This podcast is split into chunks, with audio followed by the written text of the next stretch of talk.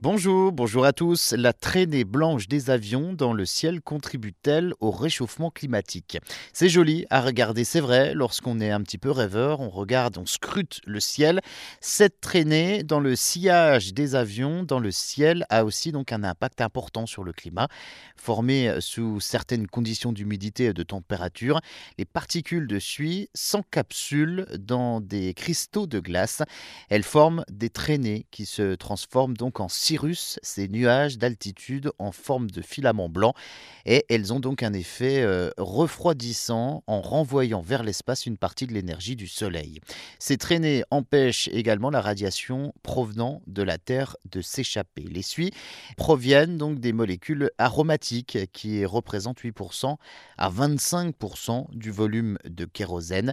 Les carburants euh, d'avion durables permettent donc de réduire les suies et donc les traînées de condensation Utiliser un carburant qui réduit de 80% les émissions de suie permet de baisser de 50% l'impact des traînées sur le réchauffement climatique.